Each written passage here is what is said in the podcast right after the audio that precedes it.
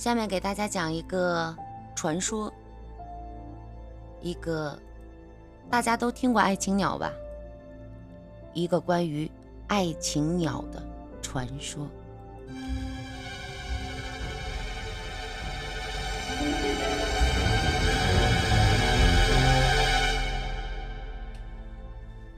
春耕季节，在我们皖南山区时啊，常会看见一种小鸟。它的背上的羽毛是黑白搭配，头上是灰色的羽毛，肚子上的羽毛全是黄色，体型啊比麻雀大一点，很是漂亮。当地有人称它们为爱情鸟。爱情鸟站在树上，一句比一句叫得响亮，叫着五句不同的音和调，仔细一听，再加上些。谐音就好像在叫着“耕田捉跳蚤，穿衣不遮体，狗吃白米饭，打我三竹耙，喧啊喧啊喧”，似乎他们在大声地向人们诉说着一个悲惨的故事。每年在这个季节里，听到这种小鸟的叫声。耳边呢，就想起了我小时候听老一辈流传下来的这个关于这种鸟语悲惨的爱情故事。现在，我们再来分享一下。传说有一个漂亮的姑娘，在父母的包办下嫁到了一户农农家，谁知几天之后，丈夫疾病就走了，姑娘成了漂亮的小寡妇。邻居有个年轻的小伙子，他与小寡妇一见钟情，两个人相互爱慕，但却只能隔墙相望。在那个年代，他们的爱情会受到违背伦道的这种谴责。爱燃烧着两个年轻人，心里、眼里都装着对方。虽然他们都不敢在行为上表露出来，但纸啊。包不住火，何况是爱情的这把火呢？小伙子的父母发出了警告，并开始帮他张罗婚事。小寡妇的婆婆也从媳妇儿的眼里看出了问题，她吩咐老头子密切关注着儿媳妇儿的行踪。这花心的公公见年轻漂亮的儿媳妇儿，就生了邪恶之念。儿子已经没了，又没给儿媳妇留下什么种，这可怎么能留住这儿媳妇的心呢？那现在儿子走了，如果媳妇怀上了他家的根苗，那该多好啊！他就想着背着他老婆试一试。这公公在黑暗中想对媳妇不轨，遭到了媳妇的反抗，但他顾及颜面，不敢声张。只能尽量躲避着与公公单独相处。寡妇将这个事儿呢偷偷告诉了这小伙子，小伙子好担心，他想带着心上的人远走高飞，去一个自由自在的两个人的世界。可是那地方在哪儿呢？四月的春耕开始了，公公带着家中的小狗，拿着耙子去田间除草了。中午，婆婆让媳妇儿给公公送饭。那块田地孤独的在一片树林中间，可儿媳妇儿又不好推迟，只好前往。小伙隔墙就听见了，怕心爱的人儿啊与公公单独一起会出意外，便尾随远远的跟了过去。此刻，公公正坐在田埂上，觉得大腿上痒痒的，就脱了外裤啊，在找跳蚤。媳妇儿带着午饭，低着头，只顾着往前走。快走到田头的时候，一抬头，这突然瞧见公公狼狈不堪的样子，羞得忍不住就惊叫了一句，然后啊，赶紧闭上双眼，转过了头。这公公正低着头，听见动静，一看被儿媳妇瞧见自己失态的样子，又发现这远处的小伙子的身影，也顾不上穿裤子，又羞又怒的拿起耙子朝媳妇儿就打。过去，小伙子赶紧大喊：“快跑啊！”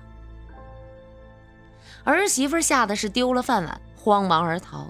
公公啊，见没打着儿媳妇，小伙子还敢问他为他出面，气得举起耙子对着儿媳妇甩了出去。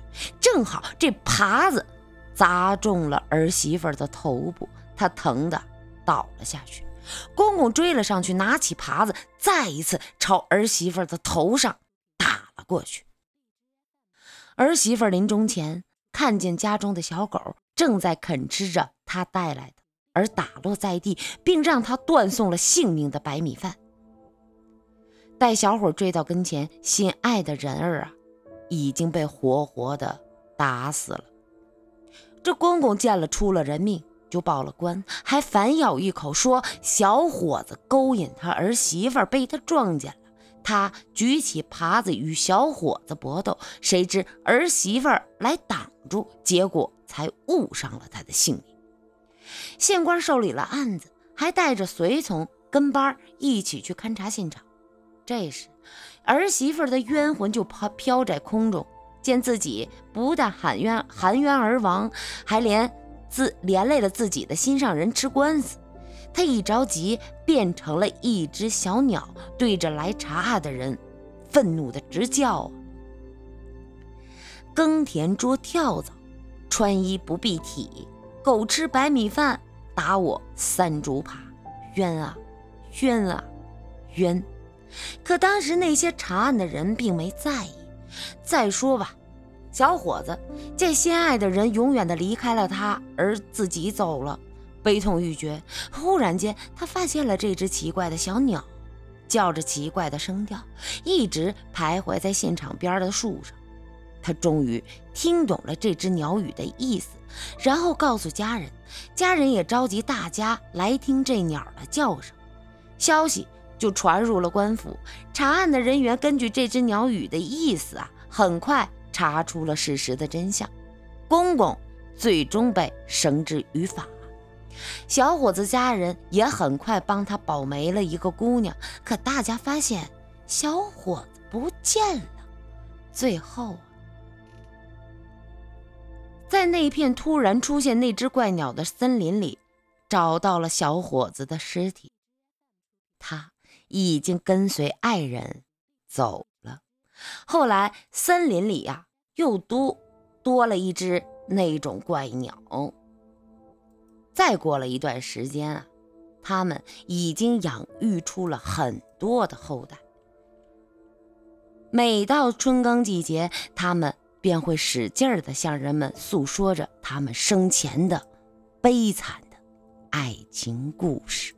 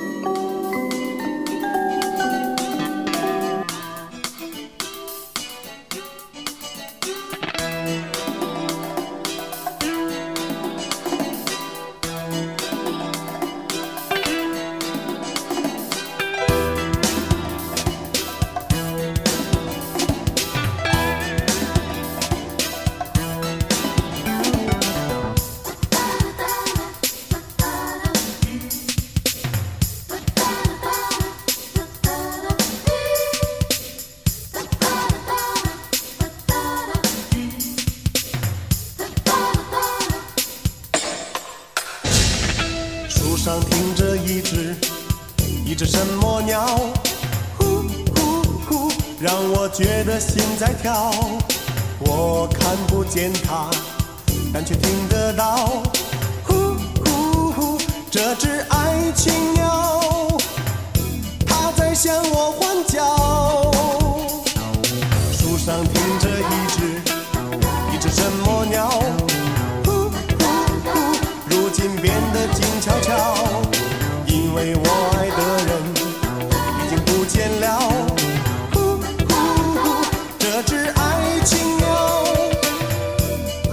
才会来到？我爱的人已经飞走了，爱我的人他还没有来到，这只爱情鸟已经飞走了，我的爱。情鸟，它还没来到。